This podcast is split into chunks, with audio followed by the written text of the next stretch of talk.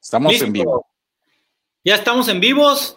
Amigos, empresarios, gerentes de ventas, directores comerciales, bienvenidos a este jueves, jueves 10 de septiembre. Es hora de nuestro café empresarial en Fideliza, como cada jueves. Bienvenidos todos.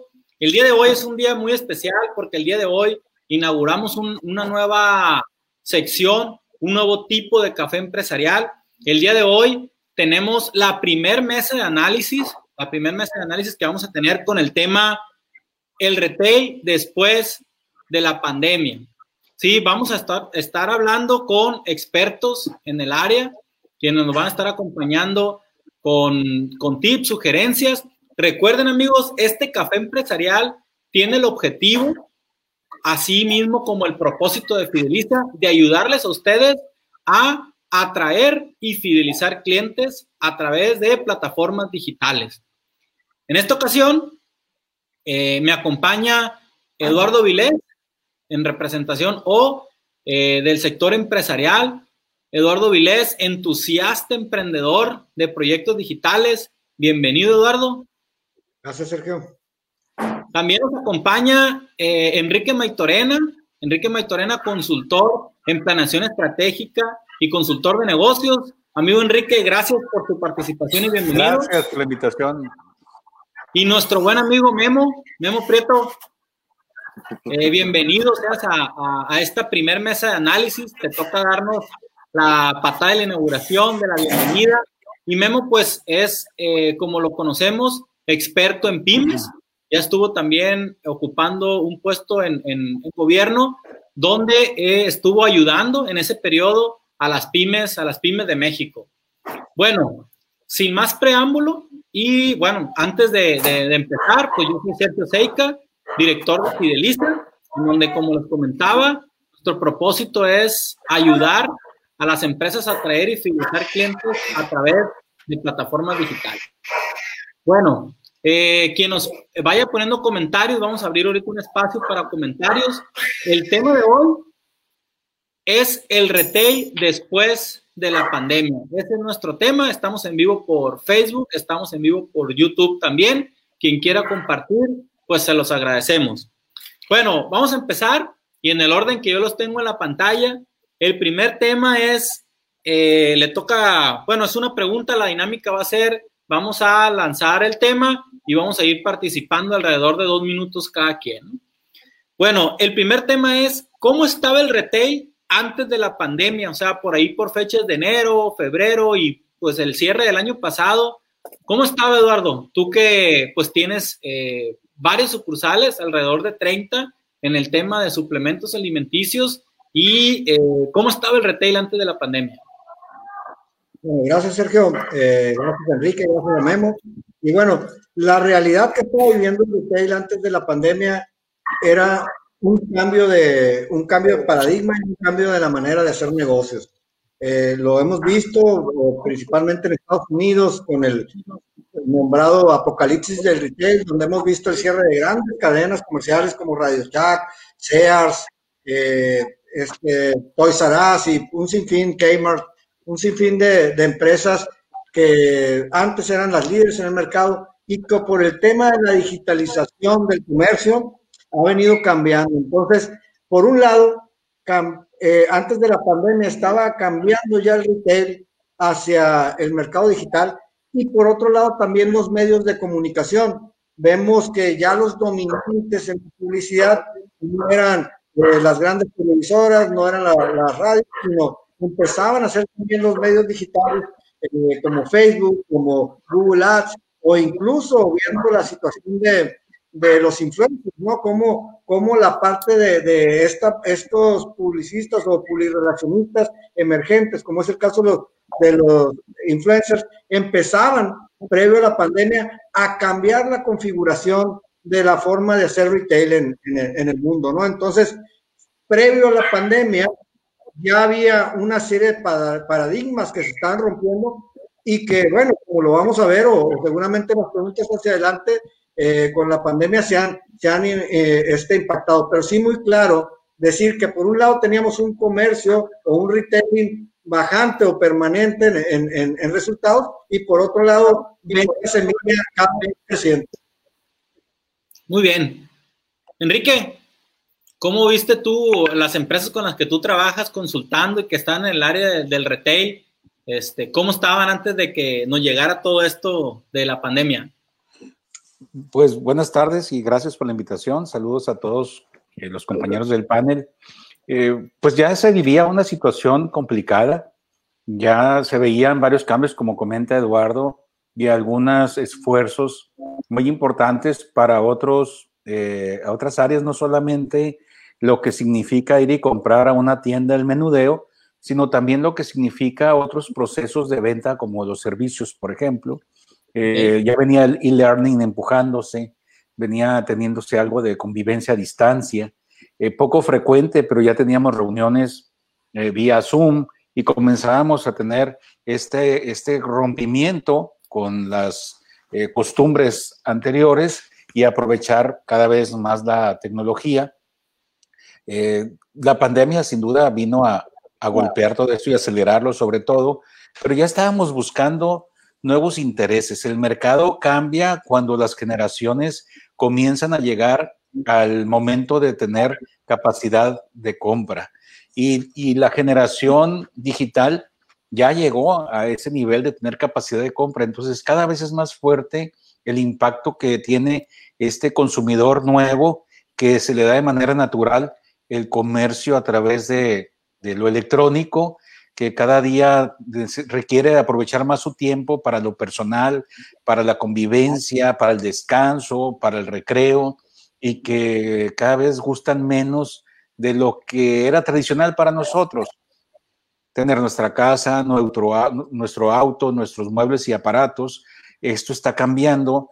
Las nuevas generaciones ya tienen otras aspiraciones, otras maneras de ver la vida, y entonces el retail ya venía estando impactado por esto y ya había fuertes tendencias en el área de transporte, de todo lo que era la venta de boletos, los viajes, el hospedaje. Allí ya estaba muy marcada la incidencia del golpe a, lo tradicional. Las agencias de, de, turismo quizá fueron las primeras que se vieron en esta eh, absorción de lo electrónico cuando comenzaron a, a, tener menos clientes porque todos comenzamos a hacer las compras vía, vía comercio, ¿no? Yo creo que todo esto que antes de la pandemia ya venía empujándose y que pues indudablemente esto lo, lo detonó.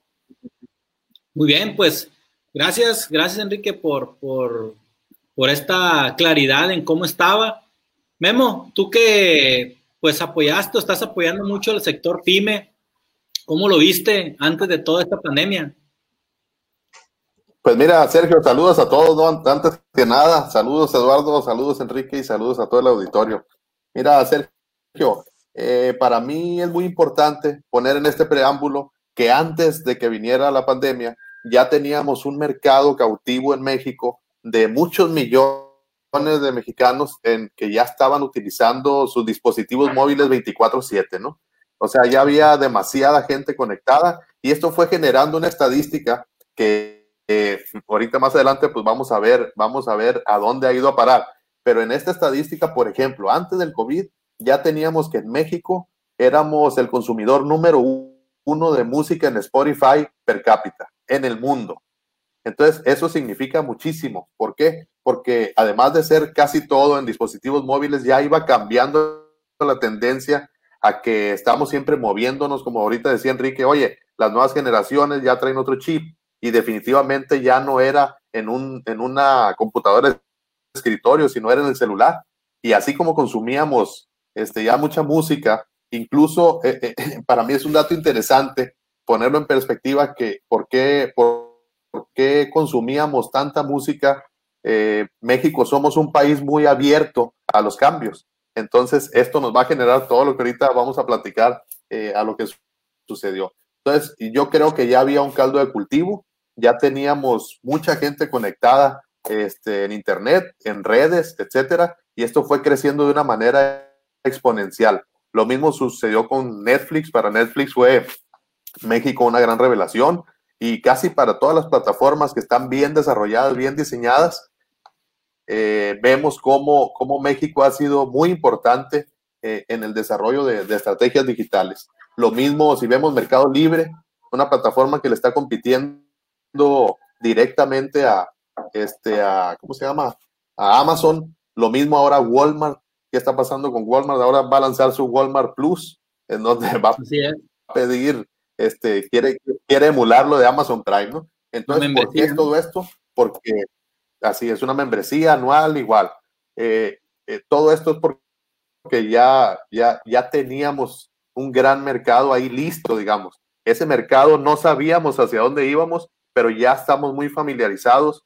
Eh, tenemos mucha gente joven que ya están, digamos, nacieron con el celular en la mano prácticamente. Entonces estamos muy, muy, ¿cómo se dice? Muy pegados, muy abiertos a, a esas nuevas tecnologías. Muy bien. Pues tú sí, hiciste la tarea, ¿no? Porque te veo que traes datos ahí, estadísticas y, todo del, del, tema, ¿no? Los demás no quieren que hicimos la tarea, ¿no? Pero pues. Bueno, quedó claro, Sergio, quedó claro. en esta.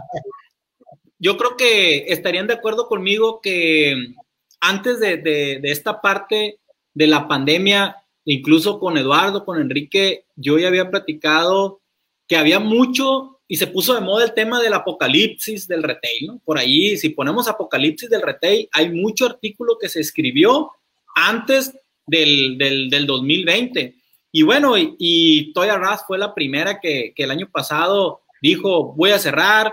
Luego Sears también, este, cierra muchas tiendas en Estados Unidos antes de la pandemia. Y qué decir de una imagen que, que compartíamos eh, Eduardo y yo en un tiempo, que era una imagen del Google Maps, donde se ven eh, eh, muchas, no sé si te acuerdas, Eduardo, esas, imágenes y fotografías que estuvieron saliendo en Forbes, donde se veían muchos tiendas o, centros departamentales, centros comerciales, perdón, grandes, con los estacionamientos vacíos totalmente, ¿no?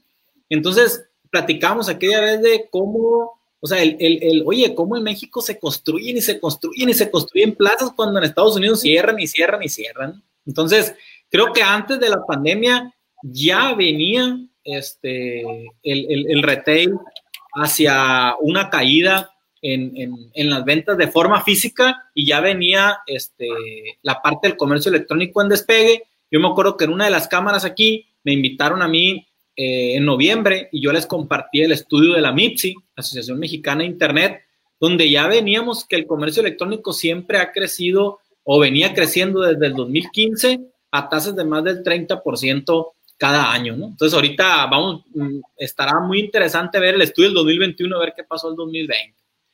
Vamos a hacer un, un, un, una pausa, iba a decir. Este, un... ya tenemos patrocinadores. Sí, no, todavía no, todavía no, pero bueno, sí puedo decir que hay, eh, pues, empresas, ¿no? Empresas sinaloenses de aquí del noroeste que, que la pandemia la, les vino a, sumar. Te voy a poner un ejemplo y, Enrique muchas veces eh, lo habíamos compartido, ¿no? Que me decía Enrique, yo ya hago el súper por Walmart, por la aplicación. ¿Te acuerdas, Enrique, que, que, que decía? Em, y, en es, y en los últimos años, en los últimos meses, perdón, saca Casa Ley su, su app y le, yo creo que la sacaron así. Este, no pudo ser mejor tiempo porque creo que ahorita ha sido una herramienta a través de la cual muchas personas pues están haciendo su, su despensa. Entonces, tenemos eh, Marcia Valenzuela, saludos Memo, te mando a saludar. Alonso Juan, saludos a todos desde Dallas, Texas. Fíjate, tenemos ya nuestros primeros fans ahí desde, Dallas, Texas. Saludos, Alonso. Gabriela Zamora, saludos. Jaime Gagiola, saludos, amigos. Saludos, Jaime. Este, Stanislao Zuna, eh, amigo, este, muchos saludos. Alba Quintana, Javier López. Eh, tenemos Luis Guillermo López Avilés. Saludos, Tocayo. Siria, Siria Quiñones, gracias por compartirnos sus valiosas aportaciones, que ya lo mencionamos en, el café empresarial anterior que Siria ha sido una empresaria de la región que se ha adaptado rápido este, a, esta, a, esta nueva normalidad Eh, Eric Flores dice, considero que faltan plataformas o lugares a nivel México y mundial para capacitar adultos mayores para el comercio electrónico. Sí, Eric, una vez hablábamos también con, con el doctor Lauro que me decía, oye, ¿de qué sirve que México sacó un programa para apoyar a los bancos para que hubiera eh, cajeros automáticos en los pueblos más alejados de México cuando no lo sabemos usar? ¿No? Lauro, aquí está el doctor, mire, no se, no se va a morir eh, Carmen Aida Guerra, eh, Hugo Barraza, Jimena, Adán Verdugo, Gustavo Lizarra y Loli Flores, ¿no? Ahí vamos a hacer el corte de los saludos. Eh, bueno, seguimos con, el, con, el, segundo tópico y vamos a empezar al revés ahora para que no le toque a, Memo siempre estar este, de acuerdo con todos los demás, ¿no? Este, bueno, ya vimos, ya vimos, Memo, cómo estaba. Ahora, ¿Cómo ves el impacto? O sea, llegó la pandemia y ¿cuál ha sido el impacto en el retail? Híjole, a mí me, encanta eso porque siempre me han gustado mucho los retos, ¿no? Entonces, a pesar de que hemos perdido incluso muchos, muchos, muchos seres cercanos, lo cual ha sido muy difícil para todos, yo creo que ese es el primer impacto, porque como dice Jack Ma, ¿no? el de Alibaba, dice, eh, ahorita preocúpate por mantenerte vivo, ya después ves que, que sigue, ¿no? Ahorita lo principal es mantener, mantener tu salud, etcétera. Entonces, ¿cuál es el impacto que yo veo en el retail y en general en, las empresas aquí en México? Pues mira, eh, como ya dijimos, ya teníamos un caldo de cultivo, ya teníamos, eh, digamos, toda la mesa servida, pero no sabíamos hasta dónde íbamos a llegar. Entonces, para mí el impacto vino eh, disruptivamente, o sea, vino un impacto tremendo porque no nos quedó de otra. No nos quedó de otra que utilizar las apps eh, a medio caminar, porque también hay que decirlo, ¿eh? nos hace falta mucho en México profesionalizar todo el tema de la tecnología. ¿Por qué? Porque si hablamos de que, hoy hay que pasar a lo digital y todo eso, pero en la realidad, ¿qué, ¿qué, estamos viendo ahorita? Muchas empresas que sufren porque quieren pasar a lo tecnológico y no saben cómo, ni por dónde, ni con quién. ¿no? Y a veces hacen un acuerdo con, con alguien y no llegan a un final, a un final esperado, eh, no logran lo que quisieran de su empresa. Entonces, e, es algo en lo que se tiene que trabajar muy profundamente. Entonces, para mí es un impacto muy importante esa parte, que no tenemos eh, los elementos adecuados, eh, cuando menos aquí en la región, para tecnologizar mi empresa. Ahora, ¿qué está pasando con el consumo? No nos quedó de otra, como decía, y este, tuvimos que pasar a la tecnología, comprar a través del celular, a comprar a través de esas apps, a lo mejor en fase beta, este, pero, pero lo estamos haciendo. Y en el camino se han ido corrigiendo. La verdad, a mí me sorprendió cómo esa aplicación que tú dijiste de ley, creo que eran cinco días hasta una semana para entregarte, y ahorita, si no me equivoco, andan en dos, tres horas, ¿no? O sea, se pusieron las pilas, se pusieron a contratar gente, etcétera. Ni se diga con, con Amazon, y con todas las, las, las, cadenas, incluso Liverpool, Palacio de Hierro, te bombardean este, anuncios por todos lados que están vendiéndote de manera digital. Porque si bien antes esperábamos ir a una tienda, tocar, oler, sentir eh, los productos que ahí venden, probarte una prenda, lo que sea, ahorita pues no, te están haciendo todo, está, se está haciendo todo lo necesario para que tú no necesites incluso con comentarios, porque me tocó incluso una página asiática, este, donde mi hija me dijo, oye papá, que quiero comprar ahí. Ah, bueno. Entonces, no nada más te dan la foto real, sino te dan los comentarios de la gente que ya compró esa prenda en esa talla y te dice, oye, esta viene holgado, viene más chico, viene más grande, ¿no? Entonces, van juntando todos los datos de todas las personas que están, que están colaborando, porque esa es la realidad. No nada más compras, colaboras con información. ¿Qué pasaba antes de esto? tú ibas a una tienda y Walmart a lo mejor decía, oye, eh, las nueces se venden más que los cacahuates, pero ahora no. Ahora que dice, oye, Sergio Seika compró unas nueces de 200 gramos y el mes que entra volvió a comprar las mismas, entonces ya ahora se vuelve más importante toda la data que tú generas como cliente, más que en general lo que se vende, sino lo que es tú como cliente. Entonces eso, eso es lo que veo eh, una parte muy relevante de lo que está sucediendo ahorita. Muy bien. Pues entonces el, impacto es, eh, pues como tú lo comentas, esta parte de, pues nos tuvimos que aventar porque no hubo de otra, pues, ¿no? No hubo de otra y con apps en, versión beta y, y, y, ha sido muy beneficioso para el que ya tenía algo listo, pues, ¿no? Y, y lo, y ahora lo aprovechó. Amigo Enrique. Exactamente. Pues mira, para mí yo lo veo muy positivo, yo lo veo como una evolución, todo esto que está sucediendo, que ya se venía dando, pero en este choque tan fuerte de lo que es el impacto de un rinoceronte gris, como se llama este tipo de crisis, que sabemos que pueden llegar, que sabemos que van a llegar, pero nadie hacemos nada por evitarlo, que es esta pandemia, contrario a lo que es un eh, llamado el, el cisne negro, que, no, que es muy poco probable, que nadie sabe si va a llegar y cuando se da, pues no lo podías haber prevenido.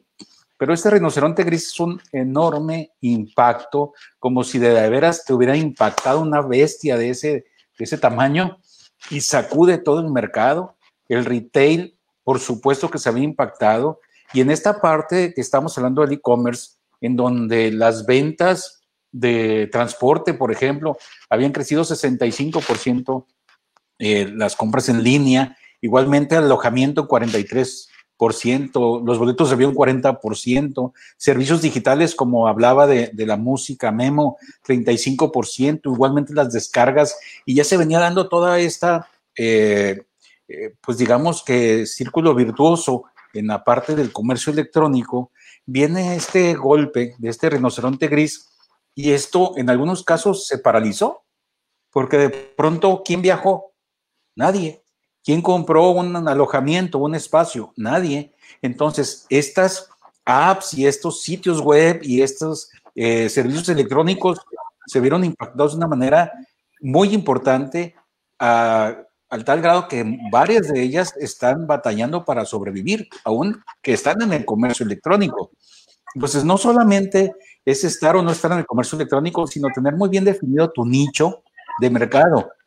Hoy tienes que estar respondiendo al mercado con soluciones a las situaciones problemáticas que se presentan y cada vez tienes que ser más rápido. Cada vez que tienes que dar una respuesta más pronta a eso. Por ejemplo, hoy, ¿quién nos ha resuelto el tema de cortarnos el cabello? ¿Y quién nos ha resuelto el tema de tener los servicios de restaurante en casa? ¿Y quién nos ha resuelto el tema de planchar la ropa que antes nosotros le llevábamos? pero ahora no queremos salir de casa e inclusive esos negocios quizás te están cerrados. ¿Y qué nos va resolviendo todos esos problemas que vamos enfrentando hoy con los espacios en casa que se vuelven reducidos para que se vuelvan oficina, a veces dos oficinas, y que se vuelvan salones de clase, a veces tres o cuatro salones de clase, con dos oficinas, con un solo internet, con dos computadoras, o quizá con una, la televisión prendida, el perro ladrando, ¿Y, en ¿Y quién nos está ofreciendo soluciones a esos problemas? Yo creo que ahí está el impacto más fuerte y las oportunidades más fuertes en esta evolución, que ese rinoceronte, si bien nos chocó, también a muchas actividades las empujó hacia adelante, como es este retail de supermercados, de algunos restaurantes o taquerías que lo han aprovechado. Eh, pues antes que esperanzas, era muy raro que pidieras unos tacos de carne asada a tu casa.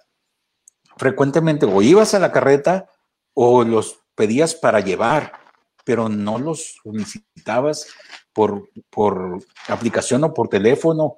Y ahora sí, entonces estamos aprendiendo muchas cosas que la voy a comentar en el siguiente segmento de qué es lo que sigue, pero nos hemos visto tan impactados al nivel de que en 2019 fueron 600 mil millones de pesos de comercio electrónico.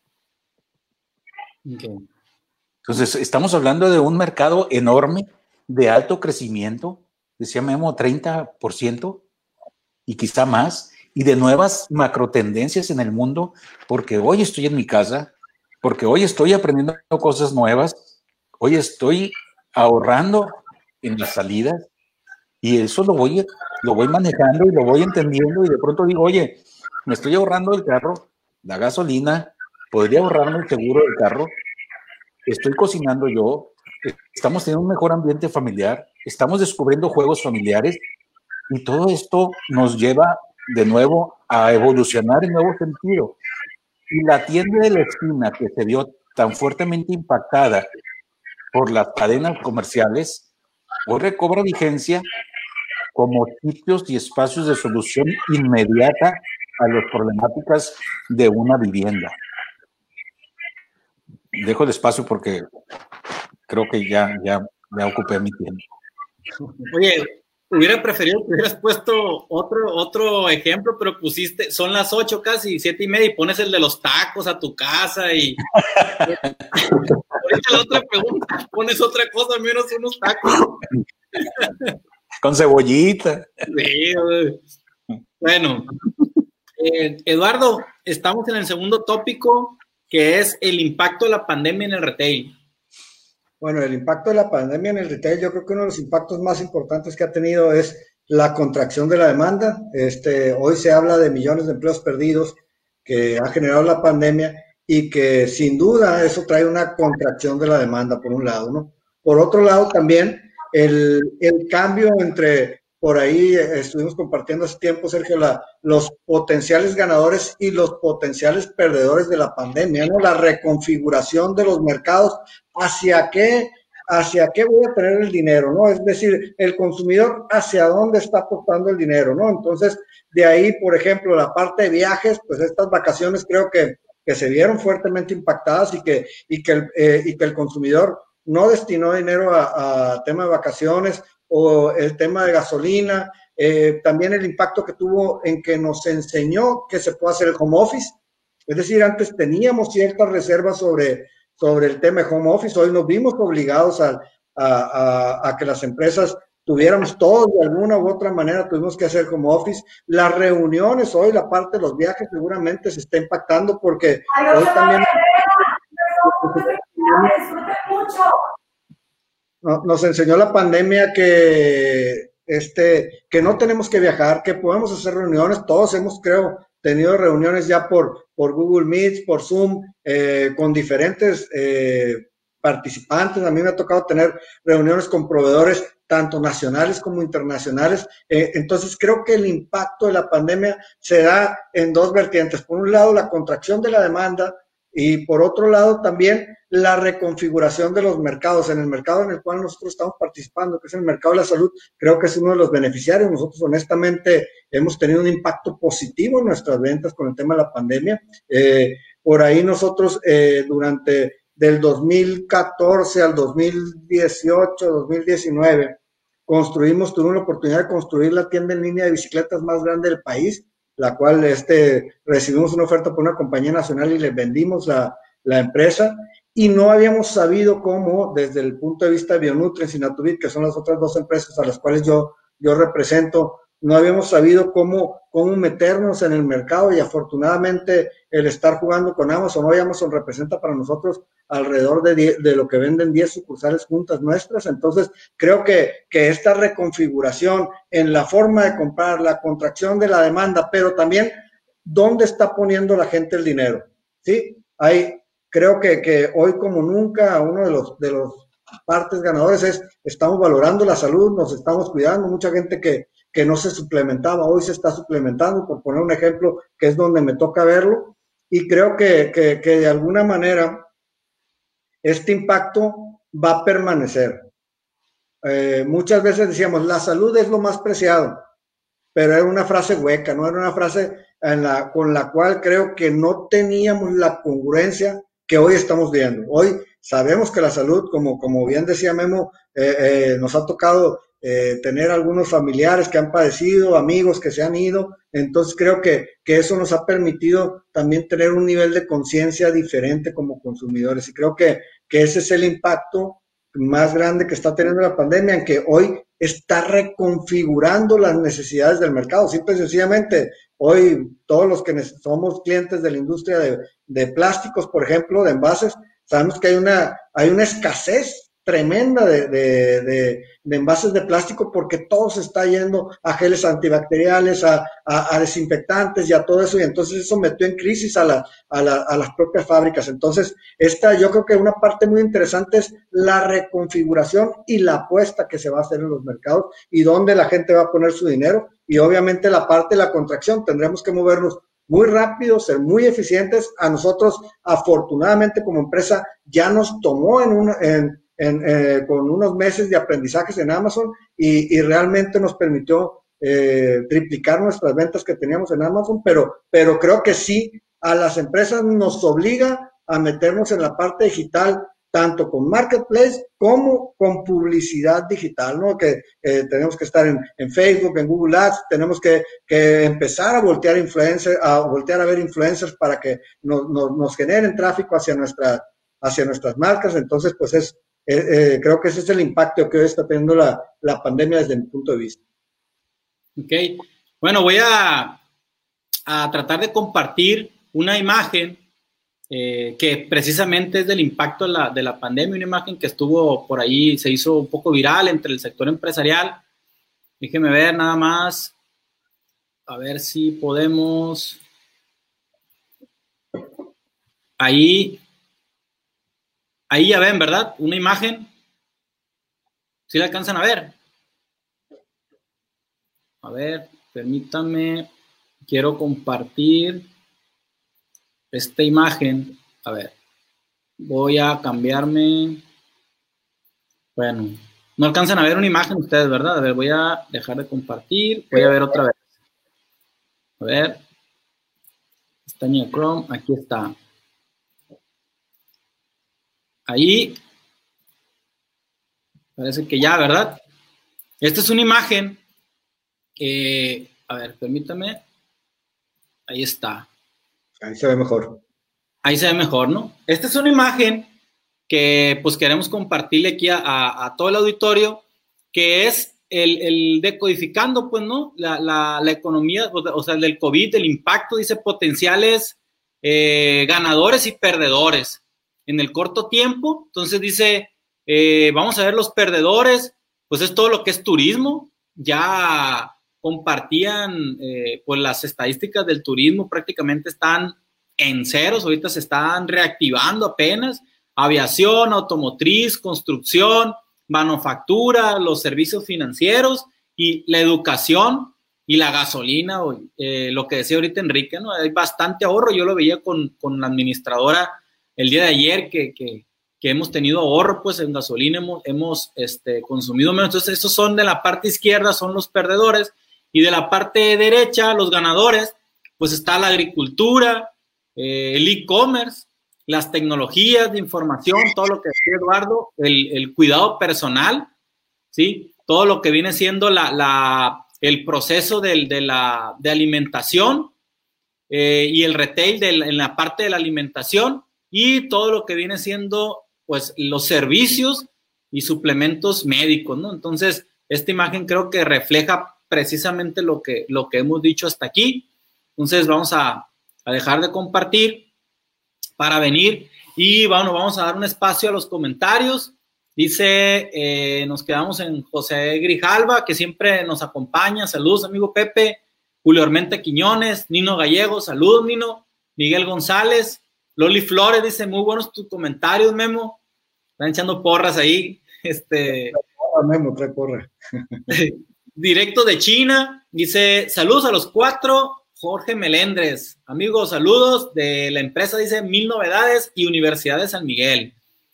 Eh, Loli Flores tiene mucha razón, la casa ya no es una casa, es un salón de clases, Enrique dice, oficina, etcétera. Y también los pequeños negocios van desapareciendo, eso es lo más lamentable, ¿no? Luno Holguín, saludos a los cuatro, dice, desde, desde Noticias de Querétaro. Eh, Malena Sánchez Guerra, muy bien. Excelente iniciativa, dice Arturo Soto. Saludos, Arturo, gracias por estarnos sintonizando, viendo. Jaciel Aguilar, eh, dice, no quedamos en el pan artesanal sin conservador. Bueno, yo sé que tiene una empresa de pan, dice Humberto Luis Iriarte. Humberto Iriarte, saludos a todos.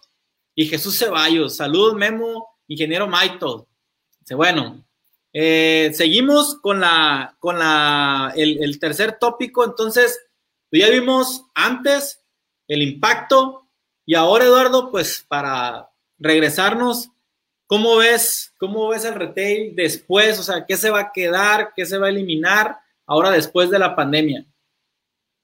Bueno, yo creo que, definitivamente la parte de lo digital se va a fortalecer, todo lo que son este, las plataformas digitales de ventas de cualquier cosa, o sea, sea de comida, sea de, viajes, sea de, hospedajes y por supuesto en la parte del comercio, ¿no? Entonces creo que, que tenemos que estar muy atentos y ver cómo podemos montar nuestro negocio a, esa, a, la, a la era digital. Es decir, difícilmente van a permanecer los negocios que no se monten a la parte digital, salvo los servicios que, que, algunos sí se puede, como la parte de la educación, por ejemplo, que se puede dar digital, aquellos servicios que se tengan que prestar físicamente, creo que todo, lo, todo el comercio en general eh, va a estar o está siendo impactado, ¿no? Hoy se habla, hoy los expertos hablan de que, de que el tema de la pandemia impactó en el retail y que, digamos, redujo la brecha o, o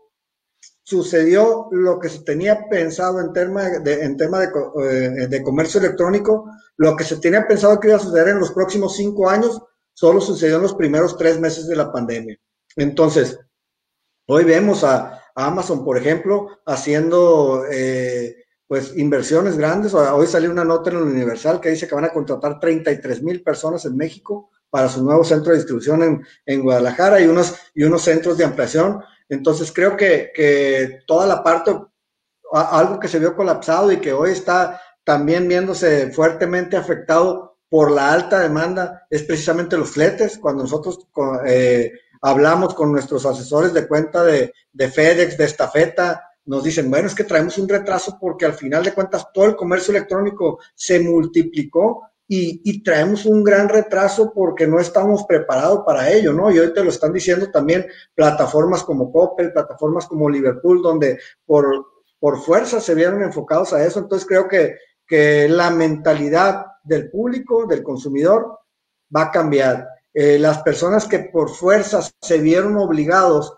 a comprar en una plataforma digital y que, y que vieron que tienen una facilidad de respuesta inmediata, que les puede llegar a su casa, que pueden hacer una gran selección, que tienen precio, que tienen la posibilidad de ver los reviews que hacen en el cliente, que pueden en un solo lugar escoger muchas cosas, me parece que ese cliente difícilmente se va a ir. Pero hay, hay áreas de oportunidad también, creo que por ejemplo para para las entidades gubernamentales, el fomentar el consumo local, por ejemplo. Creo que esa, eso es, algo que se ha visto en la solidaridad, lo hemos visto todos de alguna manera tratando de, incentivar el consumo local, ya sea eh, a nivel Culiacán, a nivel Sinaloa o a nivel México. Entonces hoy toca también que como empresarios creamos más en que lo que está hecho en México está bien hecho, ¿no? Entonces, eh, por ejemplo, nosotros que tenemos la oportunidad de maquilarle a empresas extranjeras y, de pronto que vemos que ellos confían en la calidad de los productos que, nosotros hacemos y, cuando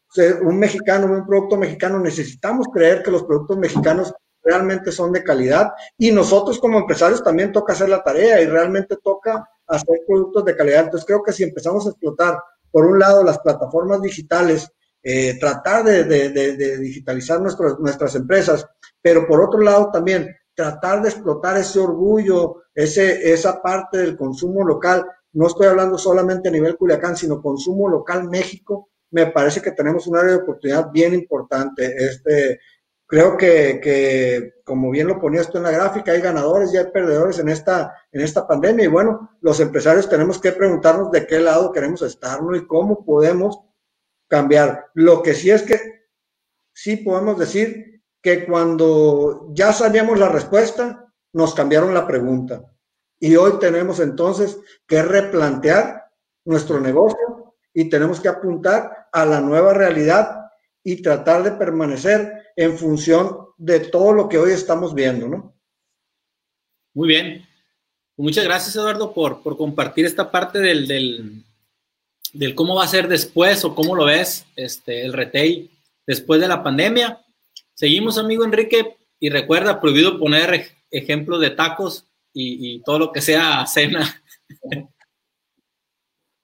Ok, pues mira, hablando de, lo que viene para el retail, yo me eh, pensaría en las tendencias para esto. Lo que se mantiene es vivir una experiencia. Difícilmente tú vas a poder sustituir en tu hogar o en tu oficina lo que significa eh, ir a un sitio en donde vas a tener cierta atención, un cierto ambiente, en donde vas a ver al chef que te prepare los alimentos o vas a estar viendo los alimentos desde frescos hasta que te lo sirven o cualquier otro tipo de experiencia eh, que quieras vivir, ¿no? Yo creo que eso se mantiene como una tendencia en el retail. Todos los negocios en donde no tengas que llevar al cuerpo tienen una condición hacia la baja. Todos los negocios en donde estás obligado a llevar el cuerpo, allí tienen una tendencia hacia la alza. Eso todavía no lo podemos digitalizar. Sin embargo, hubo avances muy importantes.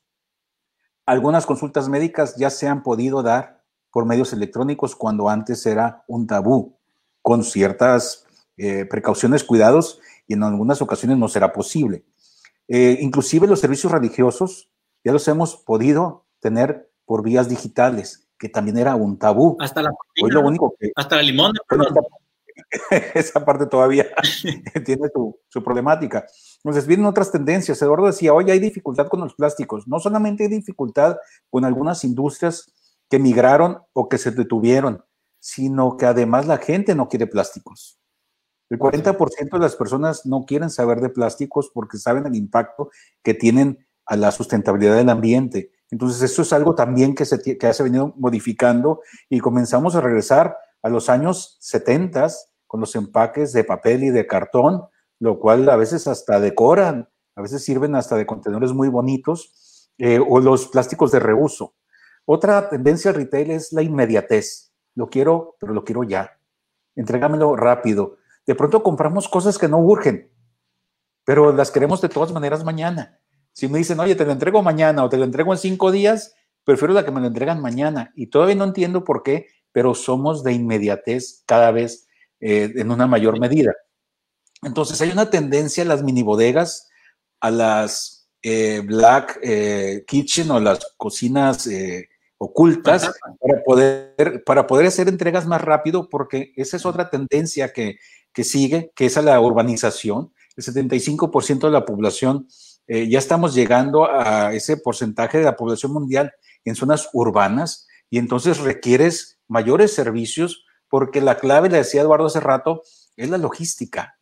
Esa es la clave de todos los negocios de e-commerce, de todos los negocios establecidos físicamente. ¿Cómo le hago para hacerte llegar de manera inmediata y en la mejor presentación mi producto hasta el lugar donde tú estás? No me importa si estás en la montaña, en la playa, en tu casa, en la oficina, en la escuela o en un parque, porque allí lo quieres y allí te lo voy a entregar. La búsqueda en Internet, sí, cada vez es más importante una buena búsqueda visual de buenas imágenes, buena fotografía, buen video y que esto se unifique con la relación al comercio físico. Si yo busco en Adidas, en la tienda Adidas digital, quiero poder medirme ese mismo tenis a la tienda física de Adidas. Hay una relación muy interesante entre las compras físicas y la búsqueda digital y entre la búsqueda digital y la búsqueda, digo, la compra digital y la búsqueda física. Más o menos 25% de las personas que hacen una compra digital fueron primero a la tienda antes de comprar. Y una tercera parte de quienes compran en la tienda física hicieron una búsqueda previa en lo digital. Entonces ahí hay que buscar ese comercio unificado, esa oportunidad todas las tiendas, por más pequeñas, tienen que buscar ser multicanal. Ya no podemos decir solo vendo aquí, solo atrás de mi mostrador o solamente por Amazon o solamente a través de mi tienda web o solamente a través de WhatsApp. Tengo que darle oportunidad de que el cliente elija el conducto más adecuado para él, no para mí, eh, para llegar a mi tienda, a mi producto y adquirirlo. Y Memo decía el Big Data, por supuesto. Ya se están utilizando robots y Big Data en las tiendas. Se están buscando, eh, utilizando tecnologías inmersivas. Eh, por ejemplo, Efora en España tiene un espejo en donde tú te paras enfrente y el espejo te hace las recomendaciones de los tonos que debes utilizar en ojos, boca, etcétera. Y eso es una tecnología inmersiva muy interesante, que no lo puedes hacer desde tu casa porque esa tecnología aún es cara. El Big Data dentro de una tienda, ¿qué espacio recorriste? Qué gestos ibas haciendo, porque te pueden ir leyendo ya tus reacciones para que puedan decir, oye, aquí se ponen más felices, aquí se ponen más tristes, aquí tienen más ganas de comprar, aquí toman los objetos, aquí tienen una reacción negativa y entonces puedes volver a, cambiar o modificar el escenario de tu propia tienda para tener más ventas. Quienes aplican esta tecnología han tenido aumentos de 30% en sus ventas y es con la misma tienda, con el mismo personal, con los mismos eh, este, artículos, pero tratando de manera distinta al cliente. Ya sabemos, ¿no? Lo anterior, como dice Eduardo, ya nos aprendimos la respuesta a la pregunta anterior. Los supermercados ya sabían que si nos ponían música eh, alegre comprábamos más. Bueno, pues sí, pero ahora cómo le haces si no voy al súper? ¿Cómo vas a poner música, no? ¿Cómo me lo pones? Perdedores y ganadores, yo en los perdedores agregaría eh, los grandes edificios de oficinas, porque pues millones y millones de metros cuadrados de oficinas en el mundo ya no se van a volver a utilizar. En lo personal estoy enterado de empresas muy importantes en el país que ya cancelaron permanentemente sus oficinas y se destinaron al home office y a las reuniones vía plataformas electrónicas. Entonces, para mí esos son unos grandes perdedores y se tendrán que transformar. Eh, ganadores, los que resuelvan las nuevas problemáticas donde yo quiero más tiempo y lo tengo porque ya no me traslado. Entonces tengo tiempo para los pasatiempos, para mi crecimiento y desarrollo personal, para la convivencia, para mis pasiones y gustos. Nada más que lo quiero en la red, o sea, a través de una red, WhatsApp, Internet, lo que quieras, en mi domicilio, en cualquier momento y con cargo a mi cuenta.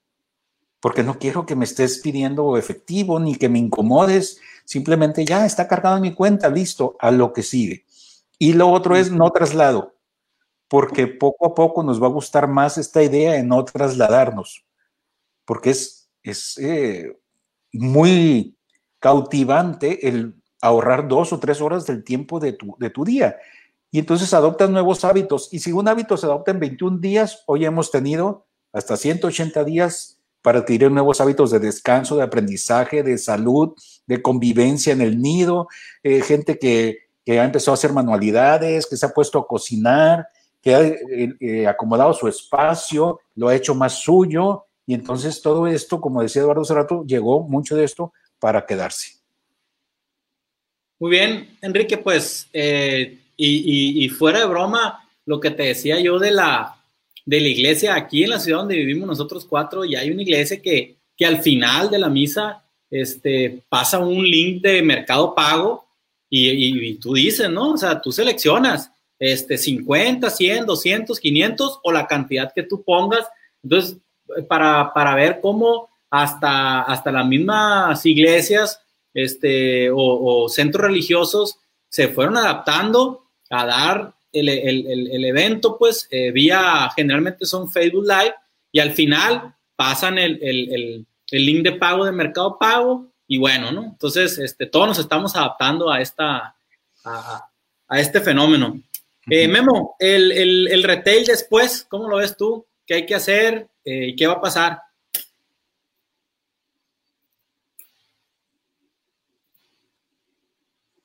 ¿Me escuchas? Ah, mira, eh, eh Primeramente, eh, yo quiero decir algo. Pienso que todavía no hemos dimensionado todos lo que, lo que esto nos va a llevar, hasta dónde nos va a llevar. Hablaba Enrique de las experiencias, lo cual comparto plenamente. Nada más que hay algo, por ejemplo, oye, no puedes vivir la experiencia de ir a un restaurante sin ir a un restaurante, ¿verdad?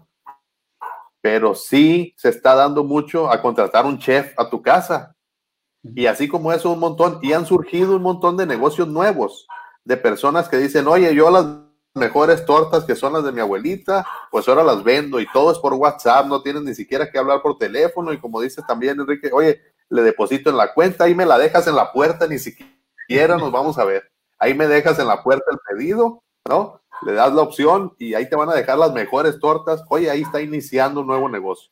En Sinaloa, eh, para tener, digo, eh, históricamente se supone que hay en el país, para darnos una perspectiva, 24 empresas por cada mil personas económicamente activas. Esa es la estadística en el país, ¿no? O sea, 24 empresas por cada mil personas económicamente activas. En Sinaloa somos entre 28 y 30 empresas por cada mil personas económicamente activas. Digamos, estamos por arriba de la media nacional eh, en el tema de emprendimiento. O sea, hay, mucho emprendedor aquí en Sinaloa, es, parte del, es parte de, de nuestra cultura, ¿no? El iniciar negocios, etcétera.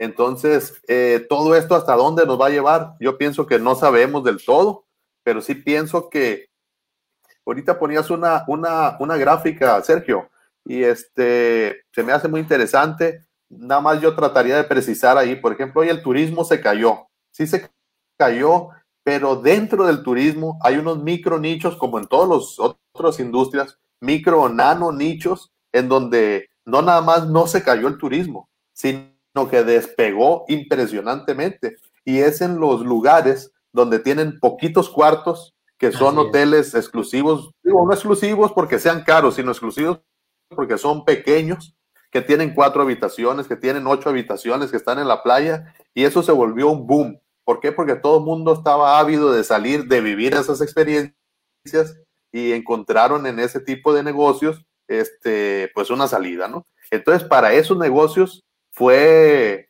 digamos, eh, como anillo al dedo ahí sí, eh, lo que sucedió, porque eh, despegaron increíblemente, ¿no? Entonces, así como en eso, en todas las industrias va a haber esos, esos nano nichos o micro nichos que se pueden ir aprovechando. Por eso digo, esto se va a ir desdoblando.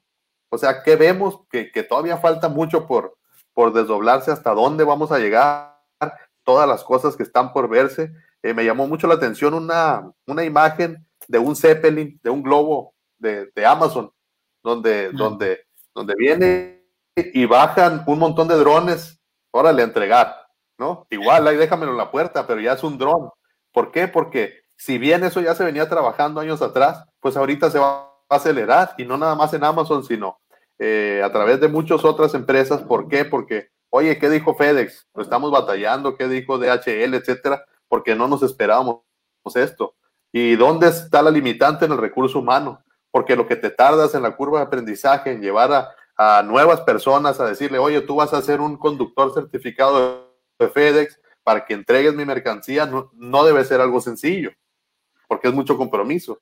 En cambio, cuando tú le metes tecnología, puede ser exponencial.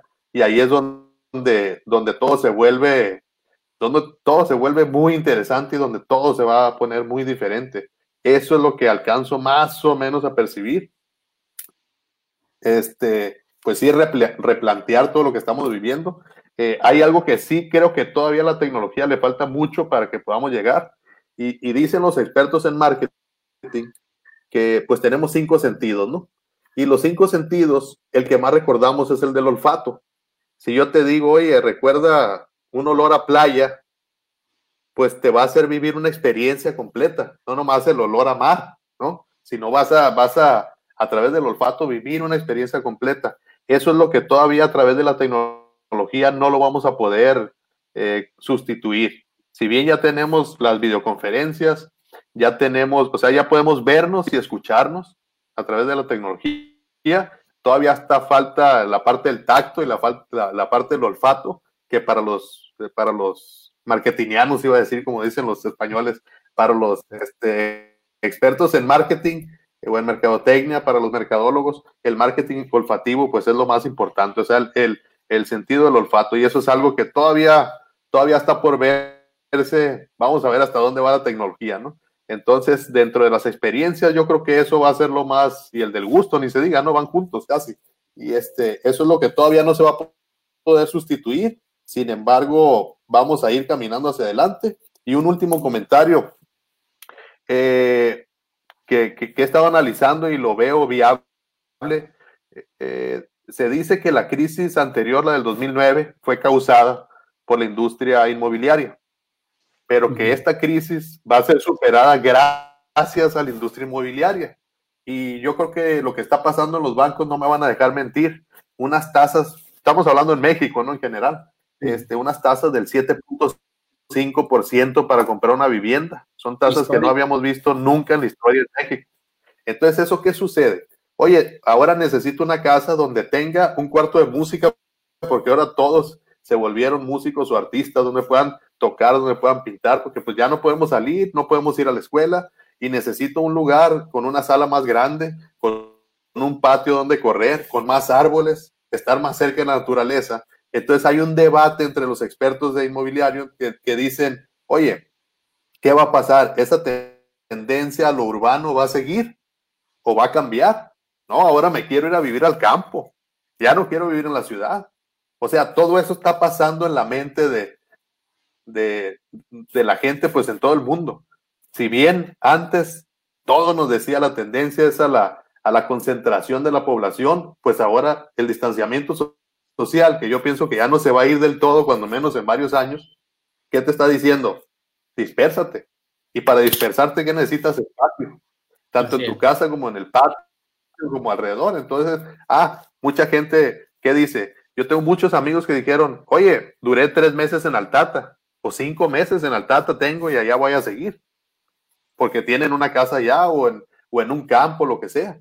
Entonces ya se dieron cuenta que pudieron seguir viviendo ahí. Estamos hablando de, de personas que son líderes de empresa y que siguieron trabajando. De otra manera, tecnológica. Entonces, eh, sí va a ser muy importante el tema inmobiliario. Y también quiero dejar un último comentario ahí que decía que dice un amigo, oye, es que el dinero no se va. Yo soy un poquito de esa creencia. Este, si bien la productividad genera pues mayores beneficios en la economía, eh, sí pasó todo lo que pasó, pero el dinero no se ha ido. Digamos que ahí está nada más está reacomodando y es donde está la gran oportunidad para todos los emprendedores, para todos los empresarios, de encontrar dónde está ese dinero, porque hay muchos que lo han ido encontrando, hay gente que les ha ido mejor. Tú mismo, Eduardo, dijiste, este, gracias a las plataformas digitales, hasta dónde has llegado, y así como ese debe haber muchos otros casos. Entonces, pues, e, e, eso, Sergio, que no veo todavía claro hasta dónde va a llegar esto. Hay mucho poder todavía ojalá y podamos hacer otro evento este, en unos meses para ver eh, los pronósticos, ¿no? Yo, pues, eh, me tocó la fortuna de estudiar una maestría en negocios y estudios económicos eh, con una beca de CONACID en Guadalajara y nos decía el tutor de la tesis, mira, los economistas somos los más felices porque siempre sacamos nuestro modelo y nuestras correlaciones y sacamos la teoría y todo. Y siempre tenemos trabajo porque habemos unos que siempre estamos proyectando y habemos otros que estamos escribiendo por qué no sucedió lo que se proyectó, ¿no? Entonces, pues va a ser bien interesante ver eh, pues todo lo que hay ahorita, todo lo que se está diciendo, a ver realmente qué, qué sucedió, ¿no? Bueno, vamos a pasar algunos comentarios. Este, así rápido, eh, Jorge González nos manda saludos.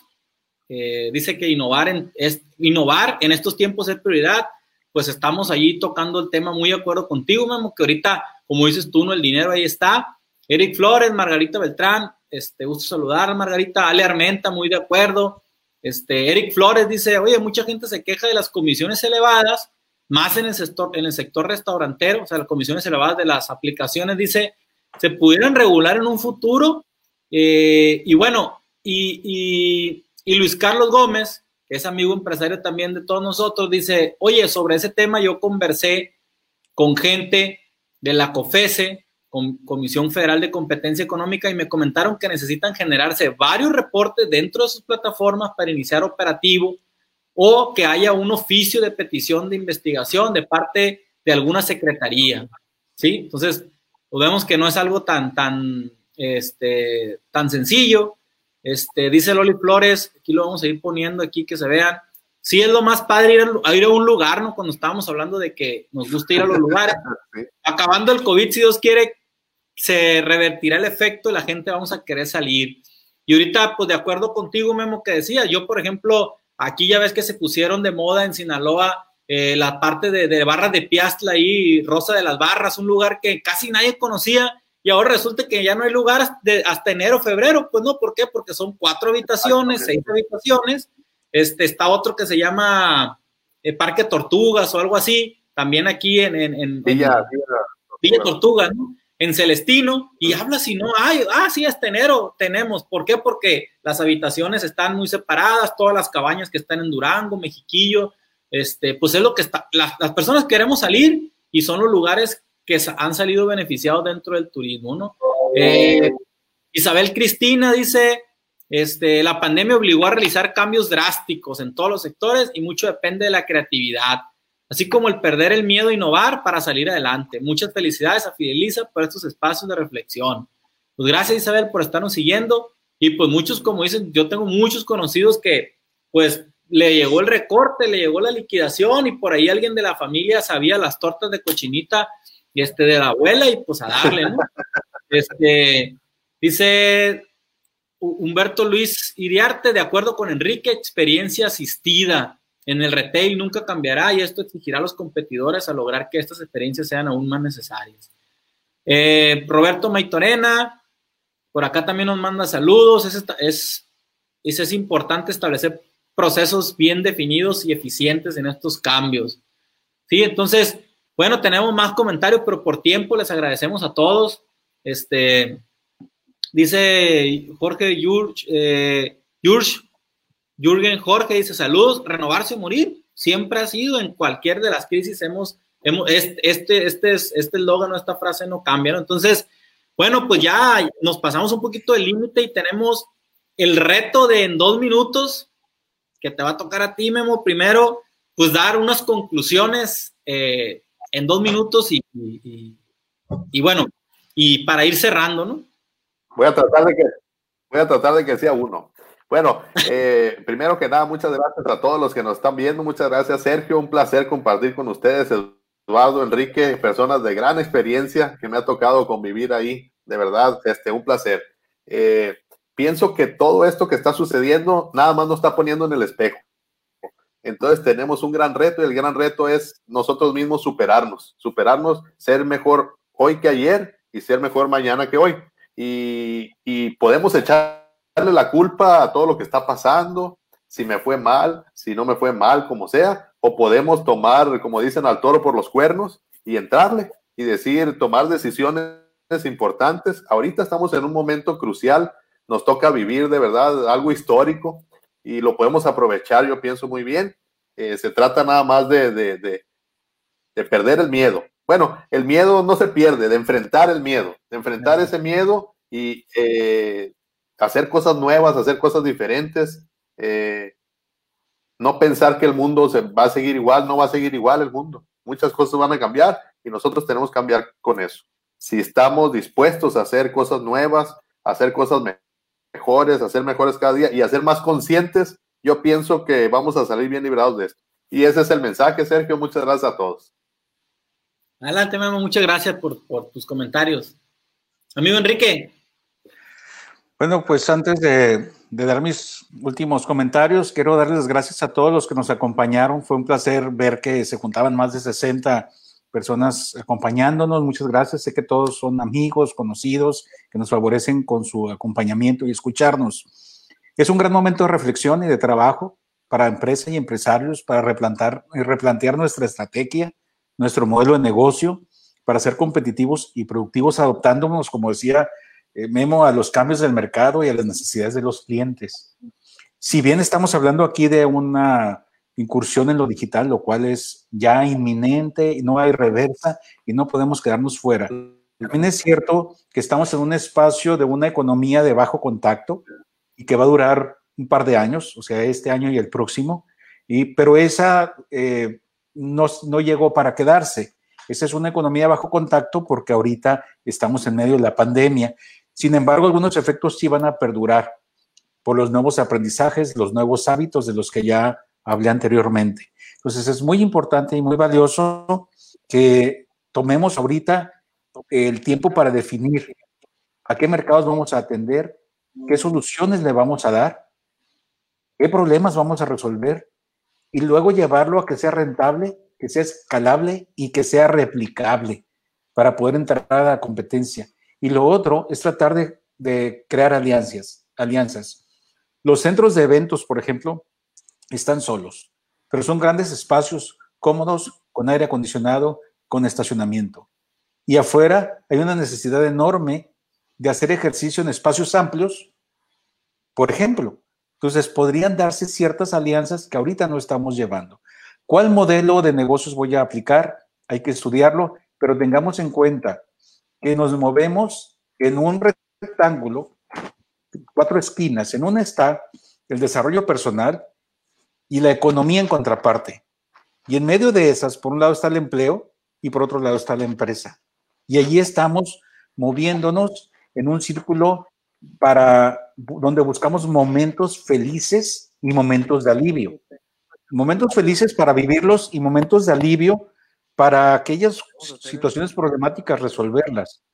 Y ahí es en donde las personas nos desenvolvemos, donde estamos hablando de cuidar nuestro planeta, de tener placer y de ganar provecho o de sacar provecho. Para eso requerimos informarnos mejor. Yo le llamo infoeducation, no es toda la información sin discriminar, sino discriminándola. Y allí es en donde entramos a los grandes factores para esta innovación, en donde busquemos aliviar a las personas y aliviarles sus problemas y generarles momentos felices para ellos mismos, para la familia, para su economía, con salud y aprovechando las nuevas conductas a las que nos ha orillado este, esta economía de bajo contacto, este encierro y que nos genera muchas oportunidades. Sí es cierto que estamos viviendo y que vamos a vivir un espacio de contracción económica, lo dijo Eduardo muy claramente, y esa tampoco la podemos eludir, pero sí podemos trabajar para que sea menos dolorosa de aquí a los próximos 18 meses. Muchas gracias a todos. Gracias, gracias Enrique por tu, por tu cierre. Vamos con Eduardo. Bueno, primero que nada, un placer compartir micrófonos y pantalla con, con tres grandes amigos, Sergio, Memo, Enrique. La verdad es un placer verlos por este medio y, sobre todo compartir reflexión con ustedes. Antes lo hacíamos en un cafecito con un vino tinto, hoy lo estamos haciendo de esta forma. Pero bueno, esperamos que se regrese a, lo del vino tinto. Este, bueno, eh, comentarles, que yo creo que hoy estamos en una revolución, realmente una revolución tecnológica, revolución digital, y que a ti, amigo empresario, a ti, amigo pequeño comerciante, a ti, amigo que tienes un negocio, yo te invitaría a que te hicieras la pregunta de, ¿qué pasaría si mi negocio es impactado con la tecnología o con la digitalización?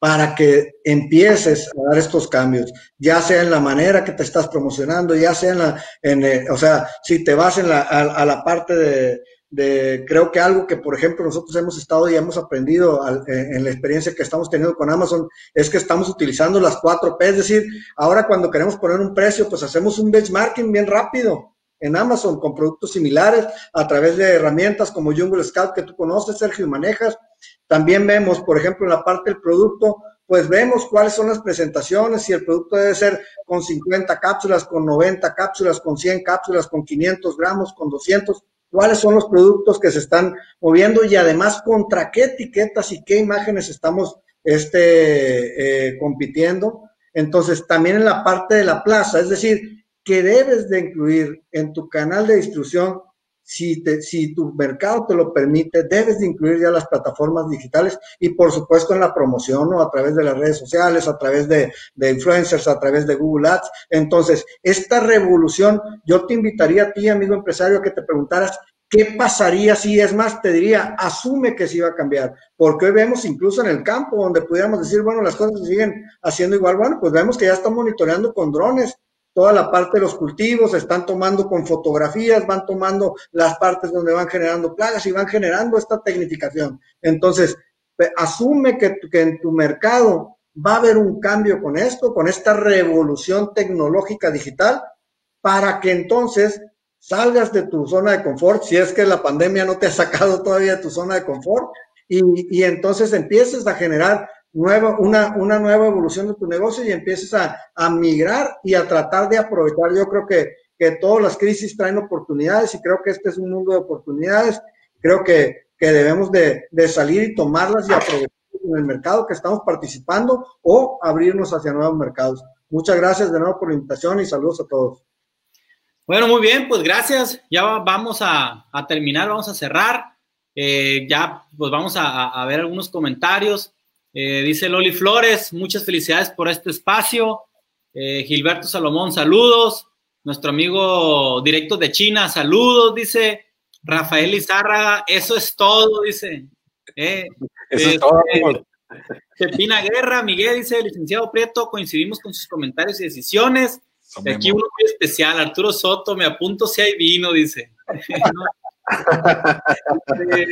Julio Hermienta, Quiñones, sigan con estos espacios, muchachos, adelante. Claro que sí, Julio. mientras ustedes como auditorio nos los permitan, vamos a estar con esta mesa de análisis. Eh, Alejandro Patrón, saludos. Y José Grijalves, es un momento interesante las aportaciones de los cuatro. Gracias por compartir. Y bueno, amigo, como te lo comentaba hace rato, Pepe, por, por, por WhatsApp, si no mal recuerdo, eh, vas a ser uno de los próximos invitados porque siempre has sido un empresario eh, muy movido, muy comprometido también aquí con la región, ¿no? Entonces, amigos, pues bueno, este, estuvimos hoy en nuestra primer mesa de análisis en nuestro café empresarial de Fideliza, el retail, denominado el retail después de la pandemia, con grandes eh, eh, personalidades, eh, Memo Prieto, Enrique Maitorena y Eduardo Vilés. Bueno, yo me despido, me despido, les agradezco a todos. Este, soy Sergio Seica, director de la empresa Fideliza, donde eh, por eso tenemos estos espacios, porque tenemos el propósito firme de ayudarte a ti, empresario, a ti, dueño de negocio, a ti, gerente general.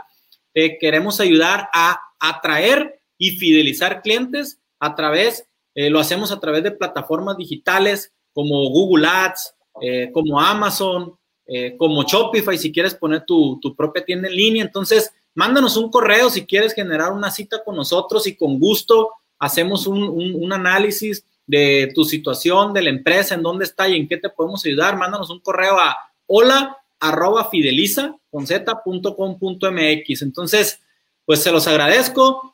Eh, que tengan ustedes eh, buena noche de, este jueves y pues vamos a ver a qué taco llegamos ahorita. Este, buenas noches a todos. Buenas noches. Gracias. Muchas gracias. Buenas noches. Nos vemos.